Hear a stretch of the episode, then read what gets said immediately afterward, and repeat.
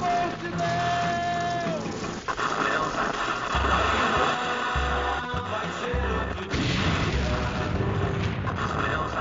Filhotes da ditadura!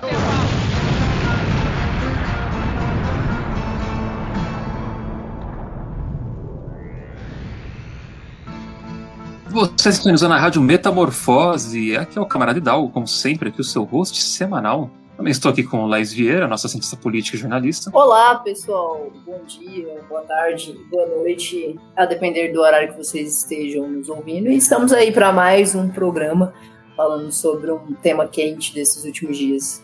E, provavelmente a gente vai ter grande participação do Galo Tieta hoje nesse, nesse programa, que é, que é um pouquinho cedo. É, como Daí- sempre, começou cedo. Isso foi. Daí o, o Galo vai ficar doido aí, vai. Ele gosta de discutir cantar. política. E por enquanto, hoje somos só nós dois. Provavelmente talvez o Beck apareça um pouco mais tarde, mas por enquanto é só a gente nesse programa. E do que a gente vai falar hoje? Bom, acabou o BBB e começou um novo reality show brasileiro, favorito dos brasileiros, que é a CPI. E a gente vai falar um pouco sobre a CPI, que, que vem rolando já faz, acho que tá quase um mês já rolando a CPI já. E tem muita coisa, tem muitos desdobra- desdobramentos, é, tá sendo muito interessante acompanhar, tipo, todos os dias que está rolando, né, a CPI. Para falar um pouco sobre isso, a gente trouxe a convidada Michelle Fernandes, que é doutorada e mestre em ciência política pela Universidade de Salamanca e graduada em ciências políticas pela UNB, professora e pesquisadora do Instituto de Ciência Política da UNB, pesquisadora do Núcleo de Estudos de Burocracia da FGV e pesquisadora colaboradora do Instituto Ageu Magalhães Fiocruz. Dá um oi para os ouvintes e fala um pouco sobre você, Michelle. Muito obrigado por aceitar participar do programa de hoje. A gente fica muito feliz com você ter aparecido. Olá, olá a todos. É, bom dia, boa tarde, boa noite, né? Como vocês falaram, dependendo do horário que estão escutando. É um prazer estar aqui com vocês e discutir um pouquinho é, a pandemia e especificamente a CPI que investiga aí as, é, to- todas essas questões vinculadas aos desdobramentos da gestão do governo federal nessa pandemia. Ser um prazer é, conversar um pouquinho com vocês hoje sobre isso. Não, o prazer é todo nosso e a gente vai falar de muita coisa hoje. A gente vai falar de, do polo científico brasileiro, que é Rancho Queimado. É, tudo acontece em Rancho Queimado, é uma coisa, uma loucura lá. Sobre essa ala governista alucinógena que está tentando, de qualquer jeito, tipo, é, bre- brecar a CPI, né? Tentaram tirar o, o relator, o Renan Calheiros, mais de uma vez.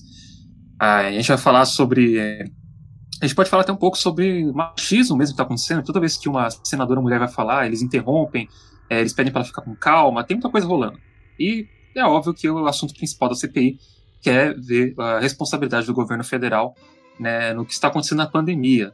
Então, bora lá que a gente tem muito que conversar hoje. Mas rapidinho aqui, antes da gente entrar no programa de hoje, eu quero convidar vocês a conhecer a nossa página na Benfeitoria, que vai estar linkado no post. Lá você pode dar uma olhada como a gente está fazendo para poder agariar fundos para manter o jornal funcionando. Então, se você quiser ajudar o JM e o nosso podcast Rádio Metamorfose, dá um clique no link e dá uma olhada lá nas doações que podem ser feitas mensalmente para o jornal. Elas vão de 10 reais ao mês até 100 reais. E é, com isso vocês conseguem manter o jornal aqui funcionando. Então dá uma, uma olhadinha no link e de volta pro programa.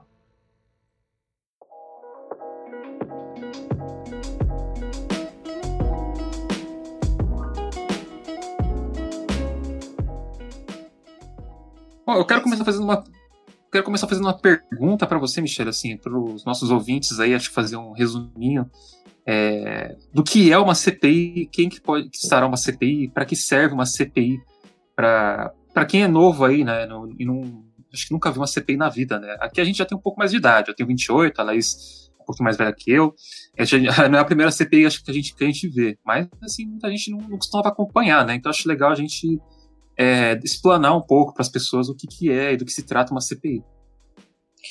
Então, CPI significa, as três, as- a, sigla, né, essas três letras, significa Comissão Parlamentar de, de Inquérito. né? Uma CPI, ela é, é uma comissão que vai investigar, né, investigar é, dentro do, das prerrogativas do Poder Legislativo, é, fatos referentes, né, é, vinculados a algo que tem relevância política e que é, existe suspeita desses parlamentares de que pode haver irregularidades na, na execução desses, desses fatos pel- eh, por diferentes atores políticos, né? Então, é, é uma comissão que efetivamente eh, investiga, né, mas fora do âmbito judicial, né, dentro do âmbito é, legislativo. Né? Ela pode ser ou uma CPI mista, né, quando a gente tem é, e Senado atuando conjuntamente, ou ela pode ser uma CPI de uma das duas casas. Né?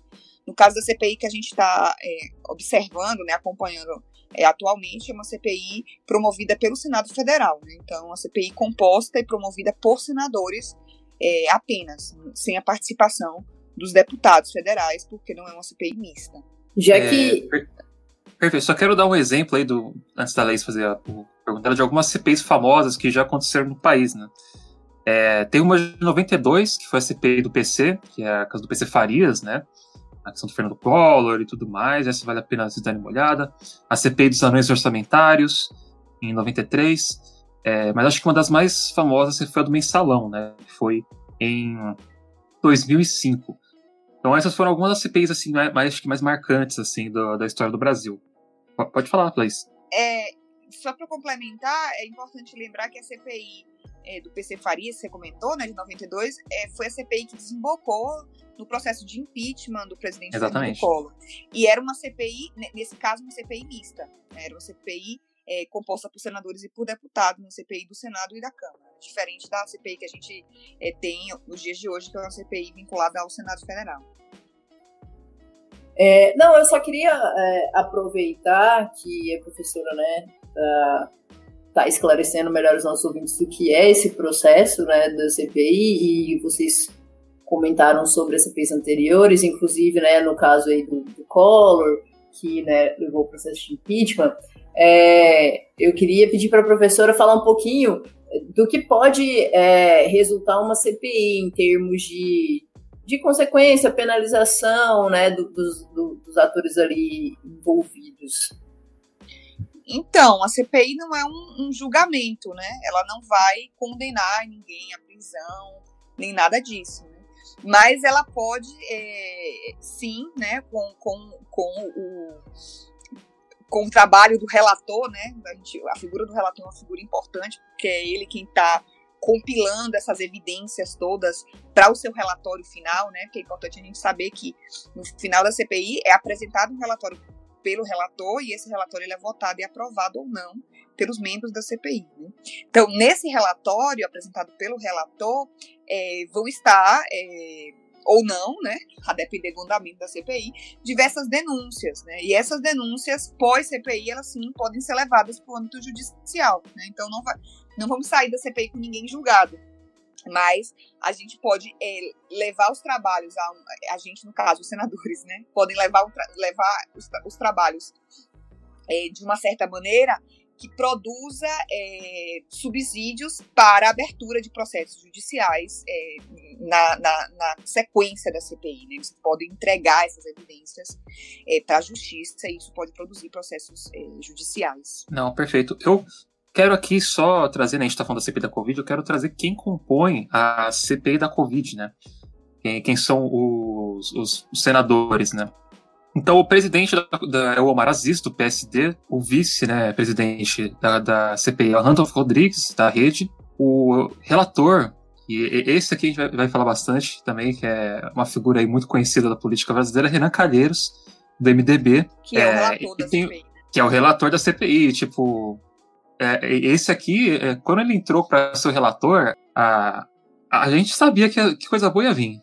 Esse cara aqui tem história. E e tá sendo, assim, muito, muito interessante acompanhar ele, né? O trabalho dele, do, do Randolph também. O Randolph, ele, ele tá, assim, pegando fogo na CPI. Às vezes eu não consigo nem acompanhar o que ele fala, porque ele fala tão rápido e vai trocando as coisas tão rápidas que, tipo, às vezes eu me perco um pouco no que, no que ele vai falando.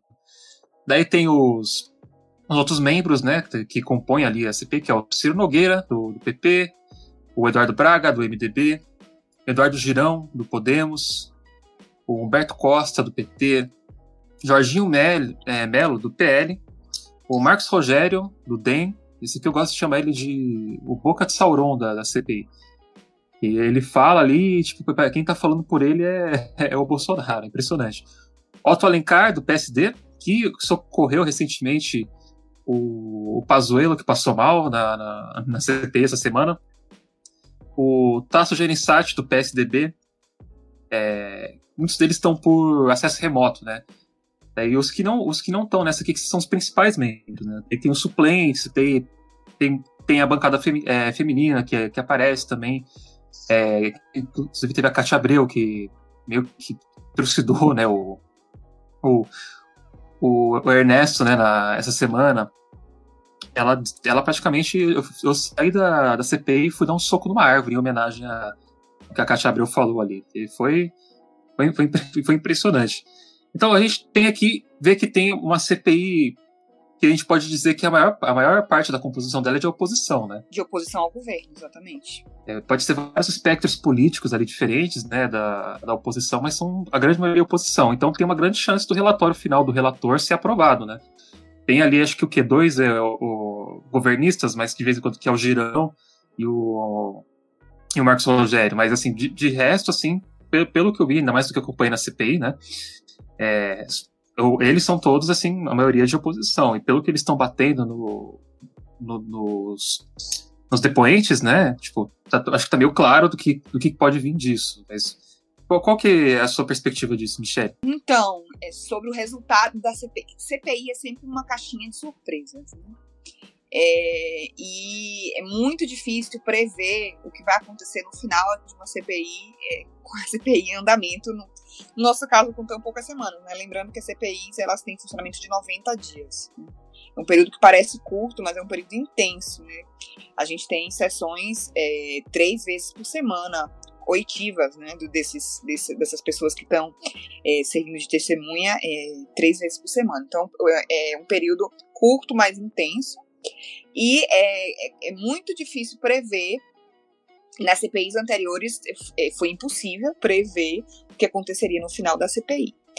Essa CPI ela tem é, algo diferente com relação das às outras, é, em função da, dessas, dessas ações ou, ou das possíveis revelações né, durante o processo.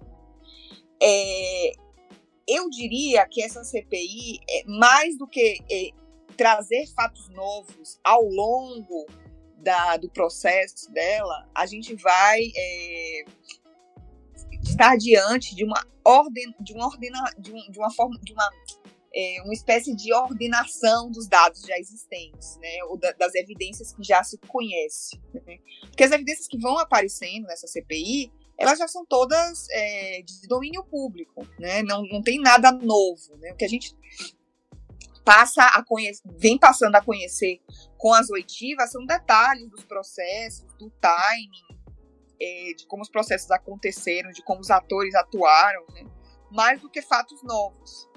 Então, é, eu acredito que, é, é, diferentemente dos outros processos de CPI, pode ser que a gente não tenha nenhuma grande surpresa mas é muito difícil nesse momento a gente dizer que vai haver uma aprovação do relatório do relator.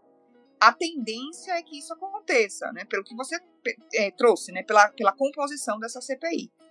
Mas essa certeza é, a gente vai ter que esperar aí para falar sobre ela daqui a uns 75 dias, uns 70 dias, que eu acho que é o que falta é, efetivamente de funcionamento para os trabalhos dessa CPI. Né?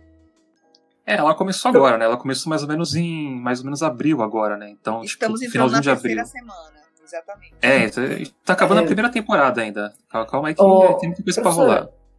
Professora, eu queria é, aproveitar é, já um gancho do que a senhora tinha comentado, é, que justamente tem muitas, né, assim, muitas notícias que a gente vê, análises que, que a gente vê, né, falando justamente que, que não há assim, nenhuma revelação é, bombástica, ainda não houve né, nenhuma revelação de fato é, bombástica. E, e, e, aí, com essa questão né, do ordenamento dos fatos, uma coisa que é, me chamou um pouco a atenção assistindo às sessões, é, já há algum tempo a gente vem discutindo né, como essa ascensão e popularização assim, em massa das redes sociais acabou influenciando né, na participação política, na dinâmica política, né? A gente tem toda uma discussão sobre fake news, as eleições de 2018, as eleições do Trump, etc. E aí, um, uma coisa que me chamou um pouco a atenção é que em vários momentos ali, né, em várias falas de vários senadores, eles usam muito, por exemplo, posts do Twitter, né? Posts oficiais do Twitter do, do Ministério da Saúde que fala uma coisa, aí depois foi apagado, ou para contestar alguma fala ali, né? No, no caso do Pazuello, por exemplo, houve isso, né? De, de refutar uma fala dele com, com um post no Twitter. E aí, se a senhora pudesse falar um pouquinho, né, sobre, sobre isso, né, essa, essa ligação, essa participação das redes sociais, o Renan também, muitas vezes, é, ele já mencionou, né, ah, eu vou fazer uma pergunta que o internauta mandou, que eu fiz uma interação ali com os internautas sobre o que, eles queriam saber e tal. Uhum. Se a senhora puder Mas, comentar um pouco sobre isso. Ele, o, o, o, Renan, acho que só rapidinho falar, ele abriu no Instagram dele, abriu uma caixa de perguntas no Instagram dele. Eu achei justamente, justamente. maravilhoso. Eu só, só, só, rapidinho, professora, quero só apresentar um colega nosso que entrou aqui agora, né? O Marcos Francis Beck, nosso jornalista cultural, que ele teve um probleminha técnico, mas ele conseguiu entrar agora. Dá um oi para a professora, o Beck. É, bom, enfim, rapidinho também, é, antes de a gente entrar nessa pergunta, eu quero dizer aqui que, quais são os perfis principais que estão alimentando esses os senadores, né? Quem, quem tá no Twitter, eu, eu sou aqui do, dos jornalistas que fica mais no Twitter, né? Eu fico lá, eu converso do meu, tenho vários desses contatos, inclusive, eles já falaram com o nosso jornal, que é o perfil Jairme, que era um perfil que antes ele postava ali os bolsominions arrependidos, né? Então, sou o Marcos Vinícius Beck, é, inclusive, desculpa por estar exatamente 45 minutos atrasado nessa, nessa conversa. E é isso, é, meus caros. Vamos que vamos. Eu tava falando aqui rapidinho dos perfis, né, que estavam alimentando os senadores. Tem os dois principais, que são perfis que eu já conversei já, inclusive, para escrever uma matéria sobre. É, é, inclusive, essa matéria sobre como a direita se organiza na internet, né? Eles têm lá um projeto junto com Chris Vector, que é um artista digital, que é o Gabinete do Ócio. Começou esse negócio de tentar ocupar é, ocupar esse espaço da internet desmentindo o Bolsonaro e as coisas e tal, né, para poder espalhar nas redes. Só que tava muito pequeno. Daí é o Jair Me Arrependi, tem lá 200 mil seguidores no Twitter, o Tesoureiro de Jair, o Bolso Regretes e o Chris Vector são, acho que os, os que estão ali sempre trabalhando em cima. O Chris Vector fez algumas artes do Renan, inclusive, é, tomando um cafezinho, tipo, saindo fumaça do café, tipo, escrito de CPI. É, e a gente, a gente vê muito que parece que, pela primeira vez é, em anos, a direita perdeu espaço na, na rede, né? Por conta disso. Mas esses são os principais é, perfis que estão alimentando os senadores. Sim, não, não resta nenhuma dúvida que é, as redes sociais elas passaram a ocupar um lugar importante é, nesse contexto atual, né? É, é de, desde duas perspectivas, né? Primeiro, é, passou a ser um espaço é, efetivo de, de troca entre os, esses parlamentares e a população, como vocês mencionaram, né? O Renan tá bem, tá bem blogueirinho nesse, nessa CPI, ele abriu caixinha no Instagram para um funk do Renan é, receber, para receber perguntas, fez perguntas de internautas ao ex-ministro Pazuello. É, então ele tá, ele tá interagindo bastante é, com, com o público, digamos assim, né, com a cidadania via via redes sociais, né? Então essa, essa é uma perspectiva. Uma segunda perspectiva é a possibilidade de maior é, participação no sentido de, de audiência mesmo, né, das pessoas é, nesse processo, né, nos processos políticos de uma forma geral, no processo da CPI mais especificamente, porque além da possibilidade delas de acompanharem as sessões é, via, via YouTube, né, na, a TV Senado está no YouTube, é, ou na própria TV, elas acompanham o que vem acontecendo na CPI por meio das redes sociais, né?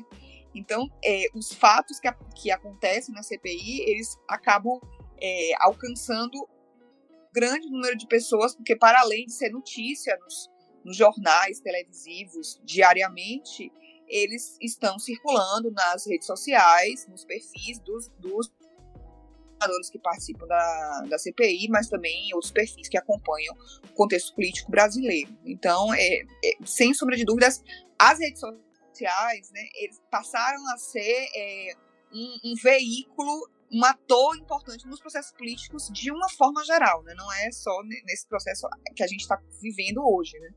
É, vídeo que aconteceu nas eleições de 2018, né? Nunca é, era, seria inimaginável a gente ter é, a eleição de um candidato à presidência que tinha o um menor tempo de TV. Se, se, isso fosse dito há 10 anos atrás, iam dizer que estava tirando onda com, com a gente, né? Era inimaginável. E, e foi o que aconteceu, né? E aconte, isso aconteceu porque a gente teve uma, uma crescente na importância das redes sociais nesse processo é, eleitoral. Né? Então, só um exemplo da importância das redes sociais para além do, do processo da CPI que a gente está vendo nos dias de hoje. Né? É um ator que chegou para ficar é, e que tem uma importância significativa nos processos políticos brasileiros e, e por que não mundiais, é, no contexto atual. Não, com certeza. E eu quero, quero trazer um, um, contexto aqui, né? Nem o Pazuello, ele gosta muito de contextualizar as coisas que ele fala, né? Fica meia hora contextualizando tudo. É, enquanto a, a, a, direita ela tem uma organização muito mais, não, é, é até pleonasmo, uma organização organiz, organizada na, na, na, rede, com os partidos mesmos fazendo esse investimento e, fazendo, e indo atrás disso, né? O presidente ele faz as recomendações das pessoas que, que o, o o gado tem que seguir, né? Mas o, a esquerda não, não, tem muito essa coisa ativa na internet. Os partidos, eles não. Eles não eu já conversei com alguns. É, alguns responsáveis por planejar campanhas de candidatos de esquerda, mas ainda mais aqui em São Paulo. E eles, ele falou para mim que a, a esquerda tem um certo asco da internet. Eles não gostam de trabalhar com a internet. Então, o que a gente está vendo acontecer agora são é, ações individuais de perfis é, de esquerdas que não têm ligação com partidos, né? É, que estão fazendo essa cobertura e conseguiram arrecadar esse grande público, porque muitos deles já tinham um público anterior que não era relacionado à política, né? Eu vou trazer aqui, por exemplo, um que eu acompanho, que é o Luigi, lá no, lá no Twitter. O Luigi, ele era do Não Ovo, lá do Não Salvo, no site Não Salvo, né? E depois do podcast Não Ovo. Daí ele entrou na Twitch ano passado, por causa da pandemia, começou ali, tava com 500 é, visualizações por dia, daí começou a entrar a mil visualizações, Daí entrou essa questão da CPI, e ele falou: ah, eu vou fazer a CPI e streamar a CPI na Twitch. Tá batendo 20 mil pessoas vendo ele na, na Twitch, a, a CPI. Daí tem ele, tem o Orlando Calheiros também, que é bem conhecido na internet. O Anarcofino tá com, batendo 5 mil. Tem outros perfis menores batendo mil, dois mil. Todos eles acompanham a CPI. Só que aquilo que eu, que eu queria trazer aqui, não é um partido que está fazendo isso, que está fazendo essa organização. São pessoas de esquerda ali é, que sempre bateram nessa tecla de para ocupar esses espaços, né, para trazer, porque é importante. A gente está vendo agora na CPI, inclusive, o quão importante isso é, porque imagina o trabalho que esses senadores teriam para conseguir todo esse material que foi arquivado pelo pessoal do Twitter, por exemplo, que muita coisa foi apagada, mas o pessoal que está ali, ó, no Twitter, vendo as coisas acontecerem, eles arquivaram tudo, vídeos, campanhas, prints, é, posts, é, tudo para fazer depois essa, essa, esse contraponto que estão fazendo na CPI agora. Então, tá, a gente está vendo que está tá tendo essa, essa mudança, né? Essa mudança de. É, um pouco de, de jogo, né? O jogo parece estar tá virando um pouco. E o jogo tá virando com a galera que não é bem, assim, a esquerda-esquerda. Renan Calheiros, Omar Aziz, o próprio Randolph Rodrigues, que é da rede, eles não são, tipo, a, a, a, Tipo, o Randolph acho que é mais à esquerda, mas os outros não são a esquerda, a oposição que a gente está acostumado. Eles são as raposas velhas do Senado. E eles estão ali mais interagindo com o pessoal que está trazendo essa informação para eles do que outros, outros, outras lideranças. Né? Eu acho isso muito curioso de, de observar. Você quer fazer alguma pergunta, Beck, rapidinho?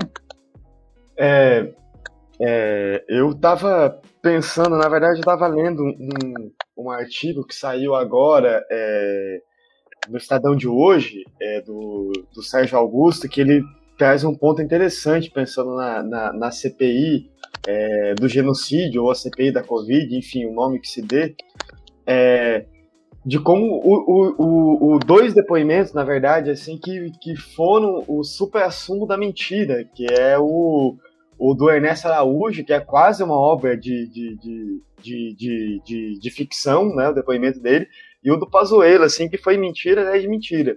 É, e aí ele levanta uma, uma, uma possibilidade nesse, nesse texto que é muito interessante, que é a questão da agência de, de checagem, né? É, que há dois, três anos atrás era uma, era uma coisa impensável quase. A gente não quase não se falava de agência de checagem, etc.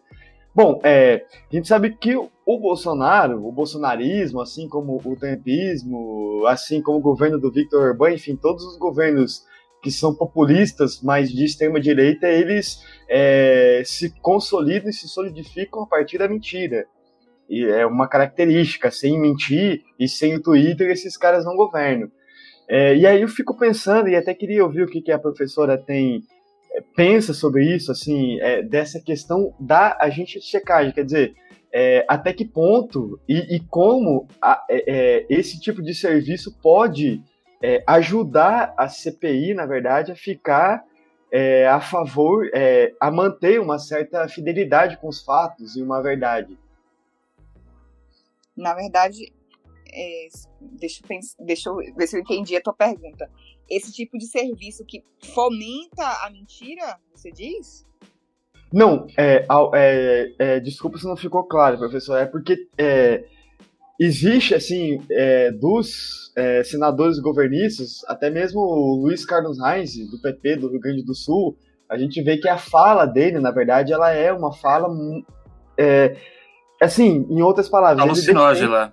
Doideira. É, loucura. Ele, defende, queimado. É, ele, ele defende abertamente a, a, a, a, cloroquina e etc. Então, e aí, é, o próprio Renan, inclusive, deu, é, foi numa coletiva de imprensa que ele falou, cogitou essa possibilidade de contratar um serviço de sim, agente sim. de secagem. Então, a minha pergunta é, o, o que, que a senhora pensa sobre isso e como que esse serviço, a agência de secagem, pode fazer com que a CPI mantenha uma certa fidelidade com os fatos? Essa contratação seria algo completamente novo né, nesse processo. Então, eu não sei como, como seria a inclusão dessa, desse tipo de serviço é, no processo da CPI, né? Em função de ser algo completamente novo. É, com relação a, a isso ajudar ou não é, a que os fatos verdadeiros se, sejam desvendados, né? É, eu não sei se a gente precisaria desse tipo de serviço para que chegássemos, chegássemos nesse fim, né? É, para além das, das, das oitivas, dos depoimentos na CPI, existem os documentos, né? Então, assim, a narrativa do relatório vai sendo construída não só, não apenas vinculada aos depoimentos, né? ela também vai sendo, vai sendo construída a partir dos documentos que, que o relator tem acesso, que foram pedidos, né? É, e possivelmente a gente vai passar também por processo de acariação entre, entre os depoentes, né? É, isso também vai trazer luz a. vai jogar luz nesses, nessas, nessas, nesses depoimentos que foram tão obscuros, né? Como vocês citaram aqui dois deles, do, do Araújo e o do Pazuello. Então eu acho que no fim das contas, é, ainda que a gente não. Ainda que o Renan não utilize esse tipo de. de não solicite né, esse tipo de serviço, é, no fim das contas, a gente vai conseguir chegar, chegar num relatório que tenha é, mais, digamos assim, que, que, dialogue mais com a realidade, né? ainda que os, os governistas claramente estejam ali para defender a narrativa do governo, independente é, do que os depoentes digam, independente do, do que os documentos é, que chegam à CPI mostrem, né? eles estão mostrando um Brasil paralelo ali, né, na CPI. Tipo, as coisas que eles estão falando ali, tipo, não condizem eles, nada com a realidade que a gente está vivendo. Eles compraram a narrativa do governo federal, né? Eles estão ali para defendê-la a qualquer custo. Exato. Né? E, então, é, e, é, é aquela história da mentira repetida muitas vezes que vira verdade. E é isso que vem acontecendo nesse governo com relação à pandemia, né? É, é quantas vezes vocês escutaram que o, o governo federal não atuou é, mais energicamente é, na pandemia porque o Senado Federal proibiu, né? Porque o Senado Exato. Federal delegou isso a, a, prefeituras e a governos estaduais. E a gente sabe que isso não é verdade, né? A gente sabe que o que o Senado Federal fez foi é, é, garantir o direito constitucional da autonomia dos entes subnacionais, é, municípios e estados, para que eles pudessem atuar frente a a opção por não atuar do governo federal, né? E isso não tirar, não, tira, não tirou o, prota o protagonismo do governo federal em momento nenhum, né? Tanto que a gente está nessa não. situação hoje porque o governo federal optou por não protagonizar esse processo. É, exatamente, até dizer que essa, essa resolução da STF foi exatamente por causa da inação do governo federal em relação à pandemia, né? E, exatamente. Cara, dessa autonomia, porque senão acho que a gente estaria numa situação muito pior, já é ruim, eu acho que a gente estaria muito pior do que a gente está agora. Por exemplo, talvez a gente não teria conseguido fazer a, as negociações com a, com a Sinovac, né, da China, para poder fazer a Coronavac no Brasil, que é a vacina que está sendo aplicada aqui, 80% da, da vacina no braço do pessoal é a, a que está vindo aqui de São Paulo. Então, tipo, se o STF teve que fazer uma. fazer, tipo, o que fez, foi por causa do governo. Só que aquilo que a professora falou, né? Você vai Não, mentindo, e... mentindo, mentindo. E é importante que fique claro que o STF não determinou isso em função da pandemia.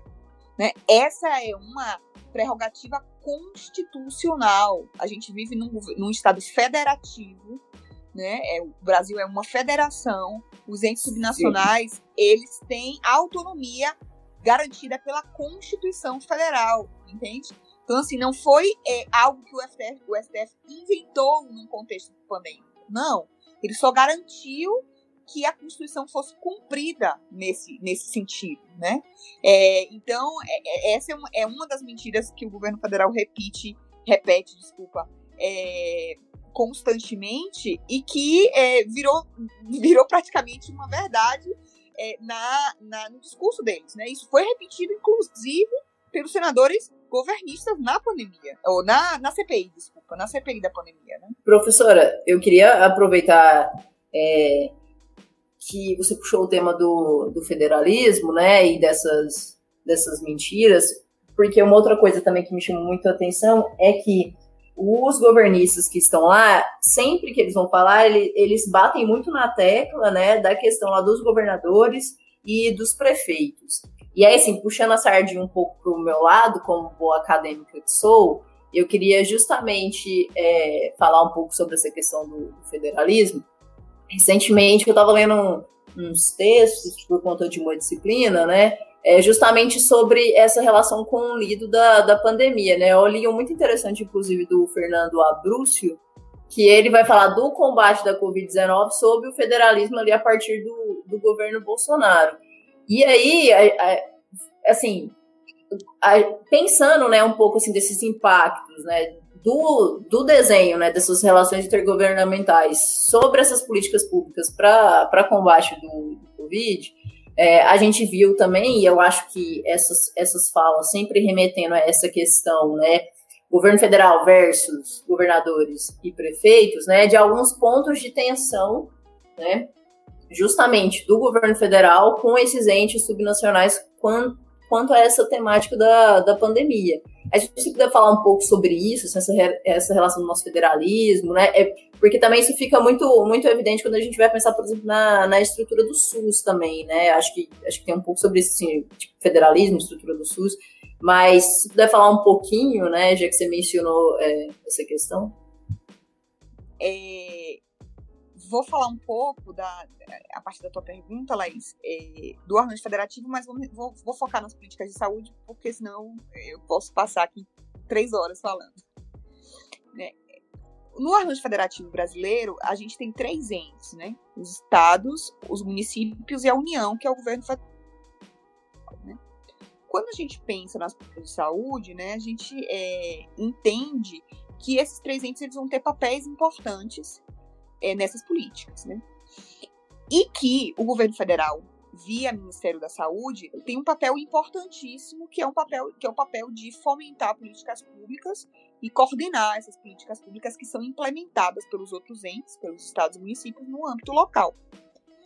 É, na pandemia, o que a gente vê é um rearranjo é, federativo nesse sentido, né? Porque o Ministério da Saúde ele optou por esvaziar esse papel de coordenador dele enquanto é, durante a pandemia, né? Então, é, a gente vê estados e municípios atuando por conta própria e, na, e com essa ausência desse, desse coordenador, seja para é, pensar políticas públicas, seja para pensar diretrizes de reordenar os serviços de saúde, seja para pensar investimento, né? Ou seja, o Ministério da Saúde ele ele, ele esvaziou esse lugar de coordenação. Né? E isso nos levou à situação que a gente vive hoje, né? uma situação é, drástica. Né? No, momento de pandemia, de emergência sanitária, o que a gente precisa é de uma resposta é, uníssona no país, né, é, para é, responder a essa, a, a, essa circunstância excepcional que a gente está vivendo, né? E eu acho que a, a CPI ela nasceu muito disso, né? É, de dessa situação, né? Tentar entender o que que essas omissões do governo federal é, geraram, né? Ocasionaram no contexto brasileiro, no contexto de emergência sanitária que a gente vive no Brasil, né? Então aí a gente tem o, o caso é, das vacinas, né? Que é, é uma prerrogativa do governo federal a compra de vacinas no, no Plano Nacional de Imunizações, né? Que é o, o nosso PNI, que é a política é, de imunizações no Brasil. Então, é, por isso existe uma, uma discussão tão grande sobre a negligência nas, na aceitação das propostas de compra de vacina no país, né? Que essa é uma prerrogativa do governo federal. É, a questão da indicação de medicação é, não comprovada cientificamente também é um outro tema que vem sendo muito debatido, né? Porque é, essa também é uma prerrogativa importante do Ministério da Saúde, né? Dar diretrizes para o funcionamento dos serviços de saúde. E se eles dão uma, uma diretriz que não condiz com os achados científicos, a gente não está só é, induzindo é, os profissionais de saúde a atuarem de uma maneira que, que, não, que não deve que não deve acontecer na prática porque não está respaldada pela ciência. Vai para além disso, né? A gente está é, determinando gasto público, né? É, investimento é, com dinheiro público na compra de medicamentos que podem, inclusive, é, prejudicar a saúde das pessoas, né? Então, é, alguns temas que marcam muito o andamento da CPI, eles estão bem vinculados com essa falta de protagonismo do Ministério da Saúde, protagonismo que existia antes, né? Essa falta de atuação do Ministério da Saúde é, em temas que são, é, por excelência, é, levados, né, no, na, no contexto pré-pandêmico, eram levados a cabo pelo Ministério da Saúde. Então, é, a gente está vendo muito nessa pandemia, nesse, nessa questão da CPI também, né? Essa, os governistas eles vêm falando o tempo inteiro é, obstruir, né? Tentando obstruir a CPI, trazendo. A gente viu que até um ato desesperado essa semana deles trazerem um vídeo completamente descontextualizado do ano passado para tentar colocar os governadores em xeque e que na mesma hora já foi desmentido. Falou, isso é do... Então o Márcio falou isso é do ano passado. Se eu naquela época também não tivesse pego, eu tinha tomado tudo que é tipo de remédio para ver se eu consigo melhorar, mas agora a gente já sabe que não funciona. Ou quando eles tentam tumultuar é, na, na, na ação da CPI, tem lá a questão do, do próprio é muito é muito constrangedor ter o filho do, de quem você tem quem você tá tipo, investigando na CPI, né? No caso do tem o Flavinho lá, tem com o bracinho quebrado, né? Que ele caiu lá da, do quadriciclo, tadinho. Daí ele tá lá, tumultuando, chamou Renan Cadeiras de vagabundo esses dias, né? Tiveram que parar a CPI. Daí vem lá o Heinz falar do rancho queimado, e não sei o que do rancho queimado o tempo inteiro. O, parece quando ele começa a falar, parece que aqueles 15 minutos não acaba nunca, né? Tipo, parece que vira uma hora. É, então a gente, tem, a gente tem vindo muito isso deles tentando obstruir a CPI e o tempo inteiro jogar a culpa nos governadores. E assim, é competência da, dessa CPI é, investigar os governadores agora ou eles só estão fazendo isso mesmo para só para tumultuar e atrapalhar mesmo? Então, o objeto da CPI, né, a CPI nasceu é, para investigar as ações do governo federal, né? mas foram é, apresentados requerimentos né, no início dos trabalhos para é, para que a CPI andasse também nesse outro sentido que você comentou, né? Levar a investigação para os governos subnacionais, né? É, essa investigação ela pode acontecer desde que ela se atenha a, é, a observar, né, ou a, a, tentar entender, a investigar, propriamente dito, é, é, orçamento federal que tenha sido é, destinada aos estados, né? Não, não, aquela, não, não aquela verba obrigatória, mas aquela verba, verba excepcional que foi transferida para os estados é, em função da pandemia. Né? Tudo que está fora disso, fora dessa questão, não pode ser investigado pela CPI, é, porque a CPI é uma CPI que acontece no âmbito federal, e esse tipo de investigação ela deve ser levada a cabo pelos pelos entes é, estaduais, né? Tribunal de Contas dos Estados, é, ou pelas próprias Assembleias Legislativas Estaduais. Né? Então, é, parte é, de, do objeto que esses senadores eles tentam é, colocar como objeto dessa CPI, é, parte da investigação, melhor dizendo, ela não pode acontecer porque não, ela não é da alçada do governo federal, né? Essas, essa, essas, essa outra essa outra questão vinculada com o orçamento federal, ela sim pode acontecer porque é, são verbas do governo federal é, direcionadas para os estados e para os municípios. Né? Então se resume a eles estarem só tentando tumultuar mesmo e tentar o tempo inteiro jogar a culpa em cima dos governadores, né, enquanto a CPI está acontecendo. É, é, eles tentam, eles tentam construir uma, uma narrativa de, de que houve é, a narrativa, uma narrativa que, é que é a narrativa do governo federal, de que o governo federal ele, ele, ele, o que eles tinham que fazer era transferir verba e que isso ele fez e que se a verba não foi aplicada da forma correta, a culpa não é deles, a culpa é não é deles, deles digo o governo federal, a culpa é da corrupção dos estados e dos municípios. Essa é a narrativa do governo federal, né? Sendo que a gente sabe que transferência de verba é, não é o suficiente. Esse nunca foi apenas o papel do governo federal nas políticas públicas no Brasil e nas políticas públicas de saúde, muito menos, né? É, vai além disso, vai, tem a ver com a gestão é, desses recursos, tem a ver com instrução normativa para os entes subnacionais, né? tem a ver com essa inação que foi a, opção de atuação do Ministério da Saúde durante a pandemia, né? E que tem um impacto direto é, na, na, nas pessoas, né? Na vida das pessoas. É, eles tentam passar esse tempo inteiro nessa questão de tipo, o governo fez o que tinha que fazer, deu dinheiro, se resolve aí. Se fosse assim, a gente não seria, a gente não teria presidente, né? É, e, e, não ajuda não, quando. Não faz nenhum sentido isso. Não, não faz. E não ajuda quando o presidente, enquanto está sendo investigado na CPI, está aglomerando, está indo sem máscara, está indo. fazendo tudo aquilo que está sendo investigado na CPI, né? E fazendo o contrário. Então, meio que a realidade vai de contra o, o que está sendo contado na CPI. E até curioso até comentar aqui, né? A, a cepa. A, a cepa indiana, ela. Ela já tá, foi. É, identificada no Maranhão, exatamente onde o presidente estava aglomerando e, e andando sem máscara, né? Já falou que está sentindo sintomas e que está tomando a cloroquina lá e que vão melhorar tomando a cloroquina. E foi autuado pelo Estado, pelo governo do Maranhão, por, por né, tipo, ser uma ameaça à saúde pública. Então, assim, é mais material para colocar na CPI, que não tem como você olhar isso. Uma, coisa, uma outra coisa também que eles tentaram colocar na CPI é tentar desvincular o presidente público do presidente Twitter, né? Assim, como se fossem duas pessoas diferentes que não tivessem nenhum tipo de influência, né? Nas relações é, do, do país. Então, tá sendo muito doido isso.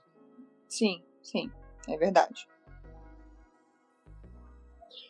O próprio o próprio Pazuello, né, ele, ele desmereceu o fato do presidente, por exemplo, o que o presidente fala, posta nas redes sociais, ele não é, tentou fazer esse jogo, né, o Pazuello, de que não tem é, a mesma força é, do que ele fala, por exemplo, é, é, na realidade, assim, fora das redes sociais.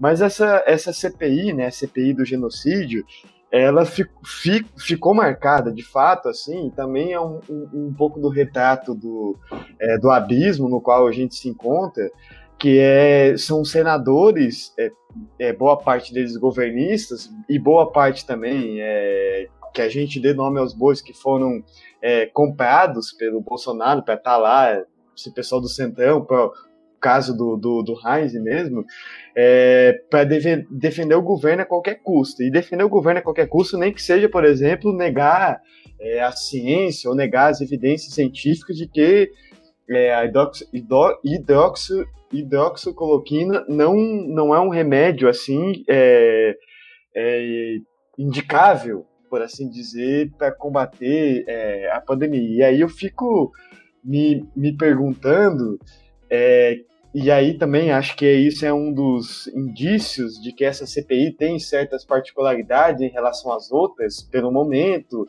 é, que a gente se encontra, da gente ter que estar tá, é, refutando e defendendo coisas que pareciam quase que anti-iluminista, é, anti-civilização, enfim. Bom, a minha pergunta é, é como que a gente consegue é, combater esse, esse, esse negacionismo e, e como que a gente consegue. É, como que a gente. E, e, se a CPI, ao que tudo indica, é, se a CPI ela vai é, incriminar essas pessoas ou não, né? Isso é o questionamento que eu acho que é, eu e todo mundo faz. Essas pessoas que eu digo, aqueles que, que têm as quatro, responsa, a responsabilidade pelas 400 e tantas mil mortes que a gente vê é, a cada dia esse número aumentar, lamentavelmente. É, questão, é, são duas perguntas do milhão, né, que você trouxe. E duas perguntas super difíceis de serem respondidas, né? É, com relação ao negacionismo, essa, essa é uma questão muito mais de fundo, né? Não é algo que, que a gente vai conseguir combater é, levando a cabo uma CPI, realizando uma CPI, né? Isso é uma questão que a gente vai ter que trabalhar enquanto sociedade. Né? É, esse resgate, inclusive, é, da importância da ciência, da importância da evidência, né? Porque o que está por trás do negacionismo também tem a ver com isso, né? Tem, tem a ver com, a, com, com essa é, possibilidade de negar a ciência em, em função é, de exaltar aquilo que se acredita, né? É, ainda que que vá de encontro com os achados científicos. Né? Então, gente, é um processo é, de reconstrução, eu acredito, enquanto sociedade, um processo lento, né? de reconstrução da importância da ciência, de reconstrução é, da importância de, de respaldar as, as, as, ações públicas nos achados científicos. Com relação a, a, a, a esse processo de culpabilização, a gente falou um pouco no início, né? é, é muito difícil dizer isso numa CPI o que, é que vai acontecer no final, né?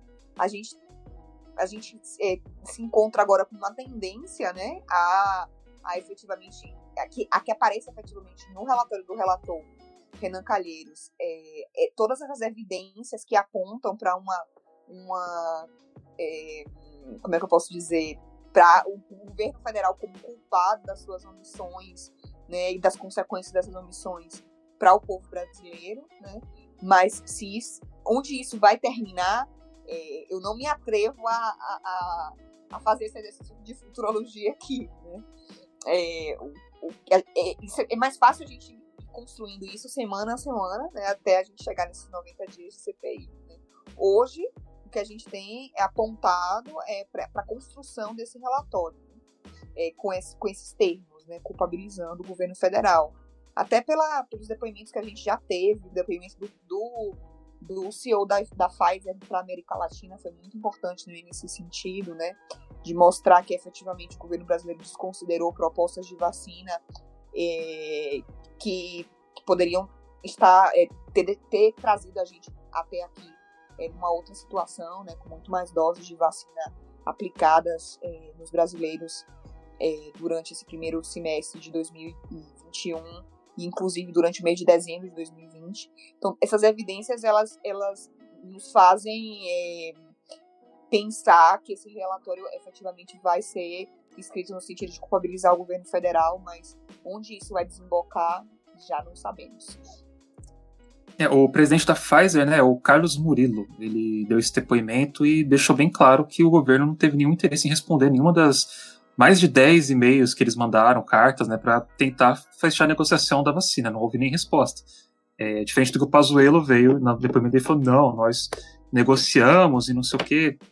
E, Exatamente. Então, um, um dos dois está mentindo. E devido ao, ao histórico desse governo, eu, eu tô do lado do cara da Pfizer. Tipo, não, não tem nem como a, você. E, e, o, e, o, senador Renan, ele, tem, ele teve acesso a essas provas, entende? A, a todas essas cartas que o que o Carlos Murilo é, né? citou, né? Então tudo isso tá na mão da relatoria, entende? É, então, tipo, e ele mentindo, ele falando, não, eu tenho aqui, é, eu tenho aqui o, o, A gente conversou sim e tal, a gente respondeu. E assim, não houve resposta, não houve nenhum interesse do governo de comprar as vacinas. Então vai ter que ter feito essa reação para botar um de frente pro outro. E eu, eu digo o cara da Pfizer com 100% tá contando a verdade. vou até falar aqui que no relatório do Renan que o Renan soltou, houve 15 mentiras contadas pelo Pazuello, né, apontado pelo, pelo Renan Calheiros. É, 15 mentiras. Isso até entra naquela questão do, do próprio Fábio lá, o, não consigo pronunciar o sobrenome dele, é um nome impronunciável, mas era o ex lá, o da Secom, que também mentiu e, e o Renan falou, tipo, não, a gente, o senhor está mentindo, está sob juramento, o senhor vai ser preso. É...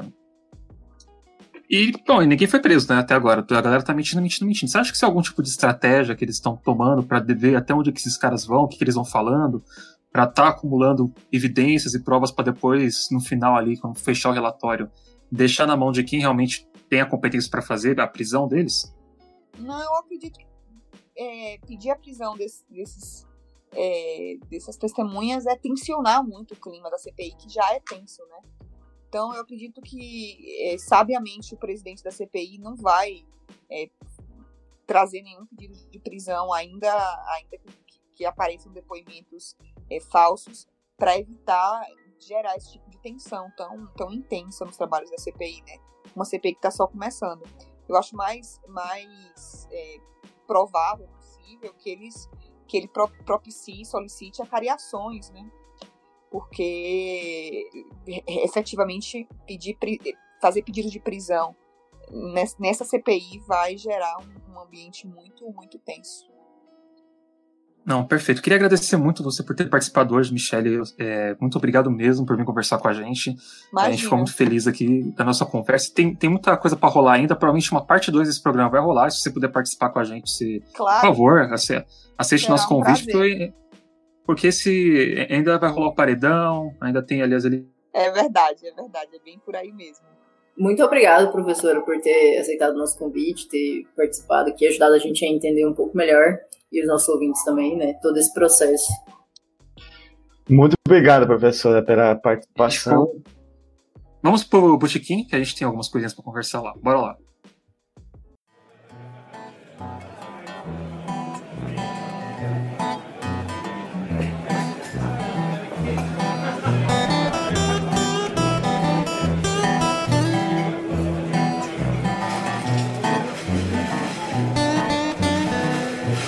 Laís, fala aí o que, que saiu no jornal essa semana. Manda bala aí, o que, que a gente tem para conversar hoje. Então, pessoal, assim, especificamente meu, não saiu nada essa semana, mas eu queria indicar para vocês, primeiro, o nosso último editorial, né, que saiu no, no passado, né, é, que é sobre a Colômbia, o que está acontecendo lá na Colômbia, né, todos os protestos, as manifestações, é, que tiveram início por conta é, de uma reforma orçamentária, né, uma reforma fiscal, mas que daí acabou abarcando outras pautas que já vinham sendo discutidas, assim, que hora ou outra sempre estava muito presente ali, né, é, na esfera pública da, da Colômbia desde pelo menos 2019, é, que inclusive foi um ano muito tenso ali para toda toda a região que principalmente assim, da América do Sul, América Latina como um todo, né, mas é, destacadamente ali, países da, da América do Sul, com protestos, discussões em torno da austeridade. O Anistia Internacional, inclusive, soltou um relatório falando sobre, é, sobre alguns pontos né, de, de tensão, de manifestações, é, algumas pautas. É, em vários países, é dividido por países, então é muito interessante. É, mas enfim, lá nesse editorial a gente explica um pouco está acontecendo, a gente fala de algo que é muito destacado nas manifestações na Colômbia e que, infelizmente, o Brasil tem em comum, que é a violência policial, né? Então, o número de mortos, desaparecidos, estupros que aconteceram também. É, e de como esse exemplo, é, a Colômbia pode ser entendida como, como um exemplo, né, para além de, tudo, de todas essas questões negativas né, que está acontecendo no país e que acabou sendo necessário essa movimentação popular, é, a gente fala também como isso pode ser uma espécie de fagulha, um exemplo né, de resistência a ser seguido. Então, dê uma olhadinha lá.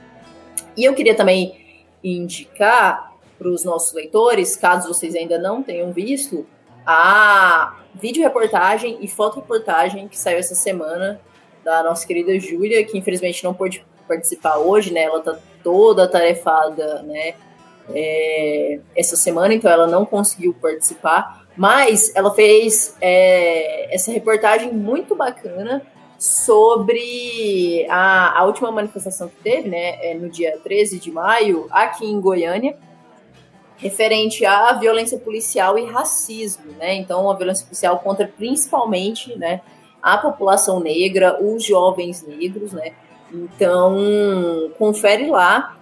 Tem fotos maravilhosas, tem um vídeo também maravilhoso que ela fez mostrando como é que foi a, a manifestação, trazendo essa discussão, né, do, do racismo, que é, é, muito pesado na polícia brasileira. Aqui, para quem não conhece Goiânia, né, é, a PM daqui é tensíssima. Vamos lembrar que Goiás tem um passado ali em torno né, do, do coronelismo muito forte. E isso se reflete assim, claramente na violência policial que a gente tem aqui. Mas enfim, dei uma conferida lá também, tá muito bacana. Não, perfeito. Inclusive, dia 29 de maio vai ter outras manifestações que dessa vez está sendo puxadas Sim, por é nacional. políticas. É. Então, talvez essa, essa, provavelmente essa vai explodir bastante também. Então, a gente Sim, vai é nacional. Aqui em Goiânia e, vai ter. E vamos tentar cobrir, né, do jeito que a gente puder no meio dessa pandemia. Eu, tô tentando, eu vou tentar ir, mas vamos ver.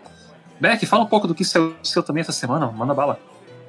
Bom, é, meus caras, eu queria, é, pegando um gancho nesse ponto que a Laís colocou, a, a PM daqui é tensíssima e o Jornal Metamorfose assinou essa semana uma carta de, de repúdio, de repúdio ao as ameaças que o jornalista Thales Alcântara, do Popular, da jornal, maior jornal é, daqui de Goiás, vem sofrendo por uma matéria que ele fez justamente sobre a Polícia Militar.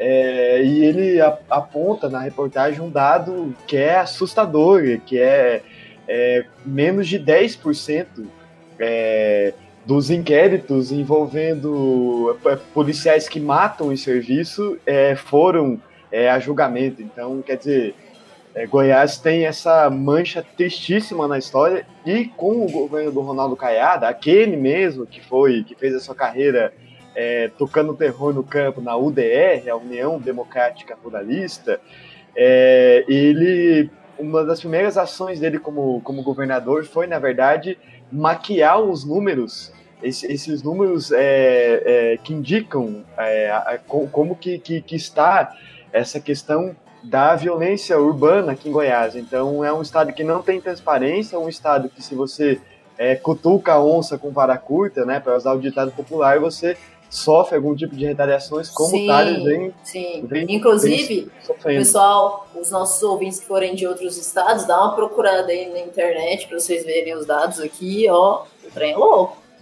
É, o trem é bem é bem louco e, e é graças ao esforço de, de, é, de jornalistas como Thales, por exemplo, que a gente consegue descobrir é, a desgraça que se encontra a segurança pública em Goiás. Bom, é, feito esse registro, essa semana saiu um texto meu que foi uma resenha que eu fiz de um livro muito lindo, lindo mesmo, que eu li numa sentada assim, para poder publicar na coluna Cena de Arte, que é a pequena coreografia do, é, do Adeus, de uma escritora paulistana, Aline Bey, que sem dúvida é a grande sensação é, do, do, do mercado editorial brasileiro no momento, assim. E eu digo que ela é a grande sensação porque é, ela virou best-seller com o primeiro livro, é, O Peso do Pássaro Morto, é, vendendo basicamente pela internet, assim, entrando em contato com as pessoas pelo Instagram e, e oferecendo livro e falando é, do livro e tal. Eu tive contato é, com ela, já entrevistei é, algumas em, em, algumas oportunidades justamente pelo, pelo Instagram, né? E o, o, o Pequena Coreografia do Adeus, que é lançado pela Companhia das Letras, é um, um um livro muito bonito, assim, um livro que conta é, a história de uma de uma mulher chamada Júlia, assim, que era reprimida pela mãe, sobretudo, assim, a mãe batia nela, etc. Encontra na literatura uma forma de dar vazão a esse trauma e, e de entender a sua subjetividade. Então é uma obra é, bem, bem bonita, assim, é, o livro já foi lançado, já está disponível em e-book e em formato impresso, digital, você encontra nas melhores casas do ramo ou no próprio site da, da Companhia das Letras. É, essa semana também, publiquei muito, muito pouco, mas essa semana também é, a gente teve um, uma notícia publicada pela jornalista Rosângela Guiar sobre é, a volta do FICA, que esse ano, o Festival Internacional de Cinema Ambiental aqui de Goiás, para quem não é de Goiás, é um dos, dos eventos mais importantes de que, que, que mobiliza é, os cinéfilos e os ambientalistas, né? E que quando o Ronaldo Caiado, que é um bolsonarista é, ferrenho, quando o Ronaldo Caiado foi eleito, ele, ele não, não realizou o FICA em 2019. Então, no ano seguinte, né, ele tomou posse é, em janeiro de 2019. O FICA, tradicionalmente, é realizado no meio do ano, mas é, não teve FICA em 2019. Então, e aí isso pegou muito mal, isso repercutiu, inclusive, nacionalmente. É, como que o governador não deixa de fazer um festival que toca em assuntos muito importantes, como meio ambiente, também é, mobiliza o, o cinema, não só goiano, mas o, o, o cinema nacional. E por causa do FICA, é, para vocês terem uma ideia, o, o, foi criado o curso de cinema da Universidade Estadual de Goiás. Então, e, o, e aí é de se pensar, bom, se não tem seu festival não é realizado, por que diabos então existe um curso de cinema numa cidade que basicamente vive de turismo, que é a cidade de Goiás, né, a capital do estado aqui.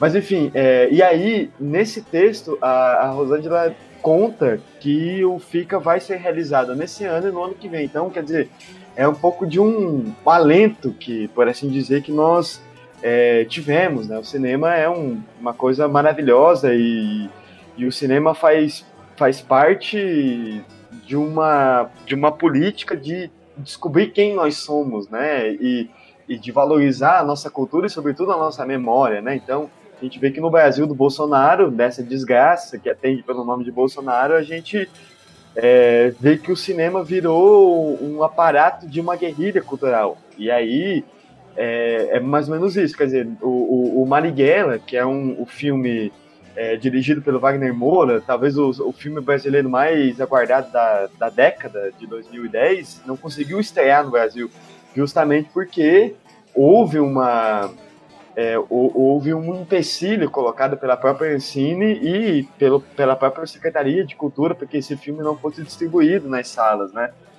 Então, num, governos autoritários tendem é, a fazer isso e tendem a, a impor a censura pelo, pelo cinema e a censura hoje, a gente sabe, ela não é igual era nos anos de chumbo, né? Ela é, vem pelo viés econômico mesmo.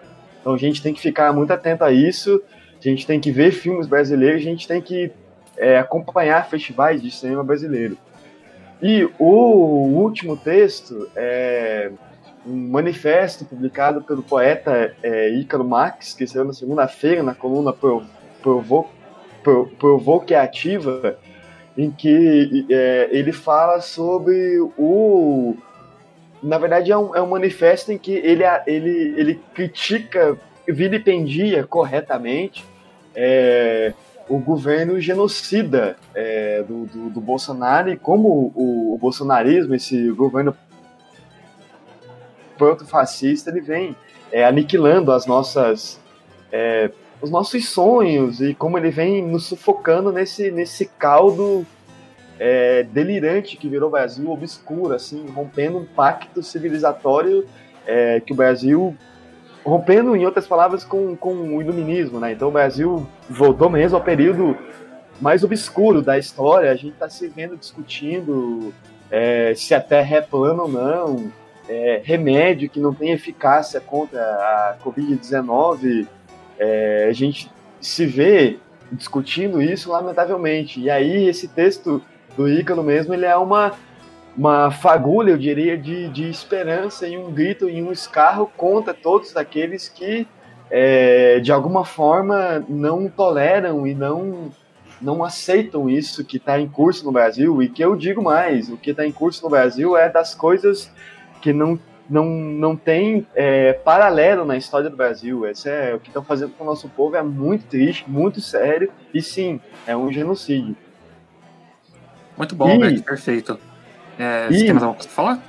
Tenho, é, queria nesse fazer uma coisa diferente nesse botequim, cara Hidalgo e cara Laís, quero indicar um, uma obra é, cultural, uma coisa que a gente vem falando há muito e muito tempo no, no é, no Metamorfose de fazer isso, porque é interessante também a gente não só tratar e trazer assuntos que são muito, muito pesados, como CPI da Covid, entre outros que a gente vem falando, a questão da Palestina, que foi o último o último podcast, mas eu queria indicar para vocês o disco é, dos Rolling Stones do Stick Fingers, tá, completou nesse mês de maio 50 anos. Ele é, para mim, figura tranquilamente entre os três discos, melhores discos da, da, da história do rock.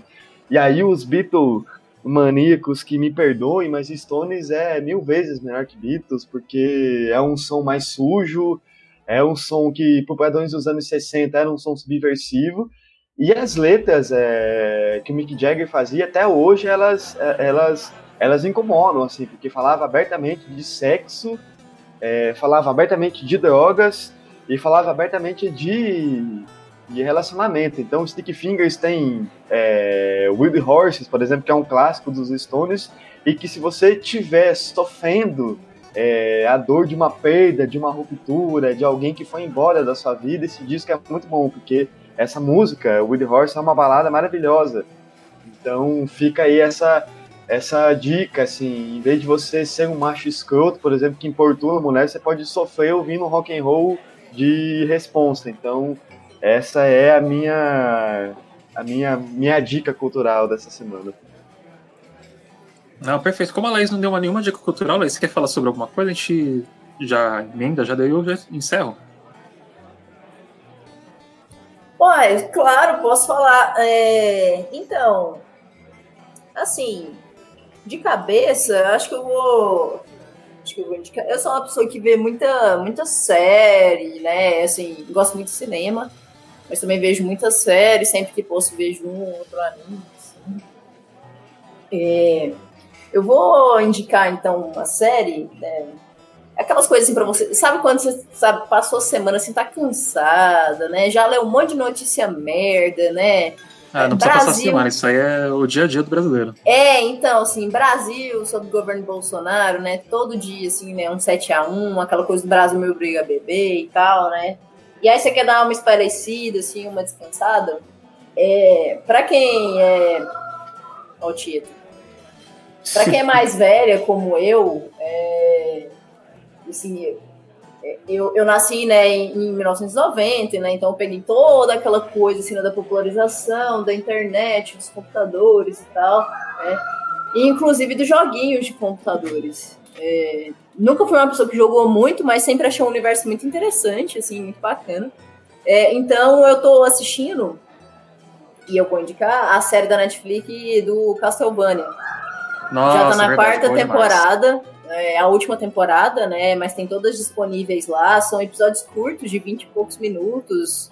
É, poucos episódios também, se eu não me engano, são 10 episódios cada temporada. E é bem bacana, assim, eu, eu gosto, em termos de literatura, né, eu gosto muito de histórias de fantasia, de ficção científica, né, e gosto muito de histórias mais, assim, ligadas é, a essa coisa mais, digamos, é, sei lá, submundo, é, vampiros, né? Esotérico, esses rolês, é, magia, essas coisas, saca? Umas coisas meio RPG assim, da vida. É, adoro também, adoro. Mais. Isso adoro literatura de fantasia e coisas assim desse tipo. Então eu gosto muito desse rolê, né? Ah, vampiro, homem e tal, pá. E Castlevania é justamente sobre isso, né? Sobre vampiros.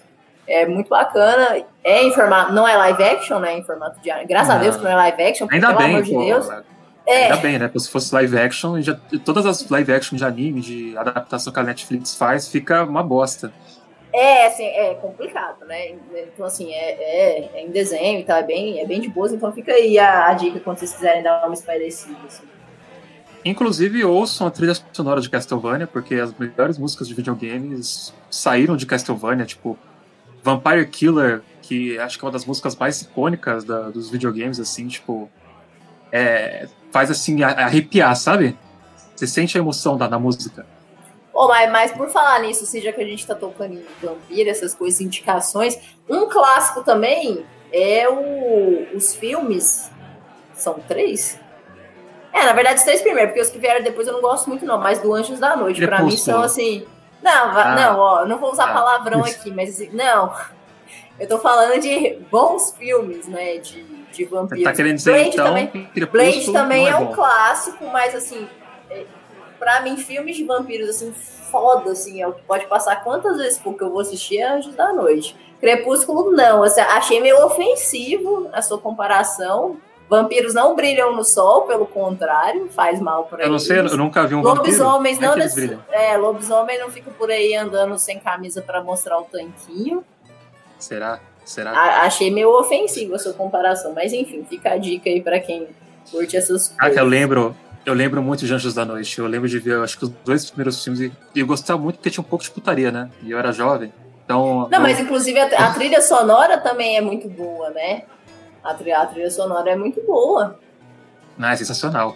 Eu- É, o que tem uma- aconteceu com tem essa franquia, né? do- Tipo, Pois é, vai ter, tem uma galera do metal que pega muito essa estética, né?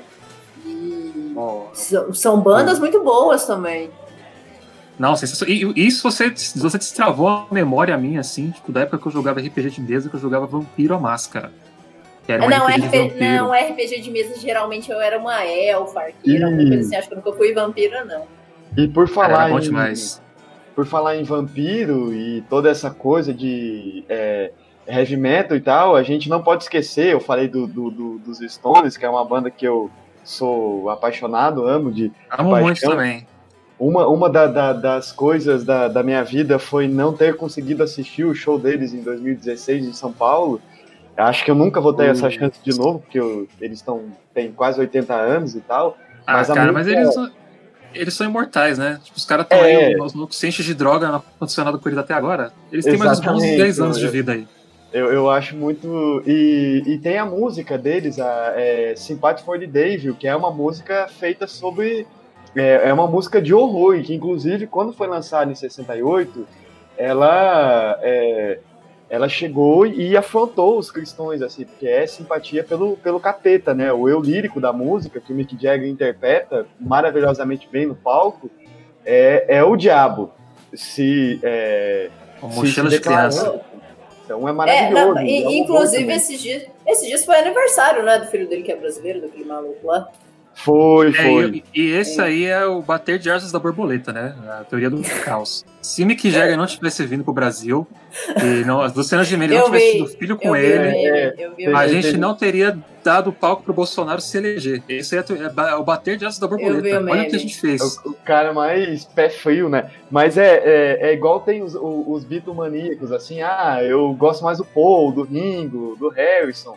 Na verdade, é, como eu sou um estoniano, assim, eu, eu não sou exatamente um grande fã do Mick Jagger, mas eu gosto muito do Keith Richard. E aí é igual você falou, camarada. É, o cara viveu uma vida alucinada, tem 80 anos e tá vivo, né? Então é uma coisa, Tá ótimo, tá ótimo. Tá é uma ótimo. coisa maravilhosa. Cara, é, tipo, eu gosto muito de Rolling Stones, mas acho que uma das minhas bandas favoritas modernas mod- a de hoje em dia é o Talking Heads, que a galera só conhece por Psycho Killer, né? Mas, tipo, se você pega todas as músicas deles, é anticapitalistas. Então, se vocês forem procurar, procurem saber de Talking Heads. Eles fazem uma crítica muito aos Estados Unidos e tal. É o David Byrd, o, o vocalista, é bom demais. Ele parece um David Bowie americano. Depois vocês procurem aí. É, É bom, e o- é- O, e, o- e o David Byrne, é, é, o David Byrne é bom lembrar, assim, ele foi o cara que é, que deu um- uma reviravolta na carreira do Tom Zé, né? Ele veio pro Brasil, ouviu é, o disco do Tom Zé, aquele que é um, um anos e uma bola de gude dentro, que é todos os lados, o disco, que é mandando, em outras né? palavras, a ditadura e tomar no cu mesmo. É, ele foi o cara que ouviu esse disco, ficou maravilhado e saiu falando para a imprensa internacional inteira que tinha um gênio no Brasil chamado Tom Zé, né? E que, por causa do David Byrne, assim, que é, houve Mas uma- ele tá certo, o Tom Zé é incrível. é incrível. É incrível. Tom Ah, Zé, exato. pô. O que mais tem aqui é, é gênio. O Jorge Ben também. Quando, eu não lembro quem foi que veio aqui que também ficou maravilhado com o Jorge Ben, tô tentando lembrar agora. Mas que também ficou, tipo, o, o nível desse cara aqui tá muito acima do meu nível. Foi algum músico também famoso dos Estados Unidos. Não sei Ou se- a gente... Tá vendo como a gente tem que tomar cuidado com essas indicações? A gente empolga, a gente tá falando de vampiro e já estamos no Tom Zé. Mas É. eu acho ótimo isso. A gente tem é, é, cultura, cultura. Inclusive, só quero dar uma atualização aqui do, do Pazuzu. O Maraziz, ele reconvocou o Pazuello pro dia 26 agora, pra depor na, na CPI. Acabei de ver aqui, acabou de sair aqui na, nas notícias. Então, Pazuzu, Pazuzu Day de novo essa semana, no dia 26, e vai ser confrontado todas as mentiras dele, e eu tô muito ansioso para ver isso, e ver ele chorar e passar mal, e o Otto Alencar ter que acudir ele de novo. Que é uma coisa que a gente não falou, né? Que o Otto Alencar acudiu ele, e que eu descobri que o Otto Alencar é, joga capoeira. Eu E fiquei que- assim. Porra, E que que dado não tem- aleatório é esse? E que não tem Apareceu. como a gente não pensar que, que, que diabos é um, um, um general que ele é confrontado minimamente, que seja. É, é até engraçado, mas pelo lado cômico e trágico da situação, o cara ele é confrontado mínimo que seja, ele passa mal e. Passa mal, caga nas calças. Aí eu me pergunto, imagina um cara. Será que esse cara, numa guerra, é, ele ia fugir? Ah, é. assim, né? Esse cara é o primeiro a morrer numa guerra, pode ter certeza. Ele é, ele é tudo menos o. Menos o machão que eles tentam aparecer. Eles tentam crescer em cima dos, dos senadores ali, mas eles cagam nas calças. Tanto que Total. o, o sub ali que tiveram, que tiveram que cancelar a sessão da CPI aquele dia, não porque ele passou mal, mas por conta do cheiro de bosta que ficou ali na CPI, porque vazou a fralda do Pazuello naquele momento. Então eles não Ih. puderam deixar ali do jeito que tava. E, e o- Deixa eu.